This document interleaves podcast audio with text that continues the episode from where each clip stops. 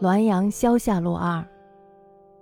奴子刘四任臣下起驾归行，自与牛车载其父，距家三四十里。夜将半，牛忽不行。奴仆刘四呀，在乾隆的壬辰年夏天请假回家探望父母，他自己呢赶着牛车载着妻子走。走到离父母家还有三四十里的时候，这时候呀，已经是快要半夜了。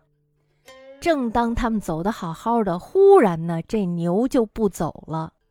这时候呢，妻子就在车上大惊失色的叫道：“有一鬼，手大如翁，在牛前；有一个鬼，头大的像一个坛子一样，就在牛的前面。”那么这时候呢，刘四是定睛一瞧。果然，有一个矮黑的女人，头戴着一个破鸡笼子，一边舞一边叫着：“来来！”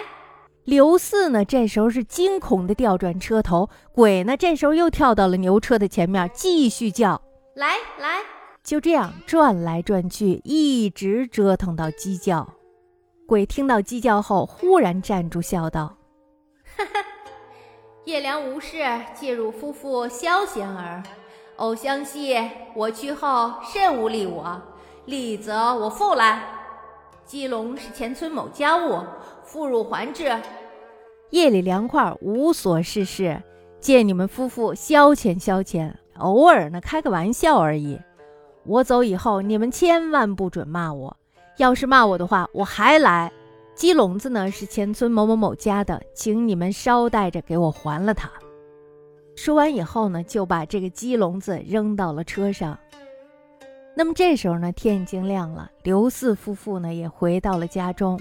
夫妻二人到家以后呢，都是昏昏沉沉，好像喝醉了酒似的。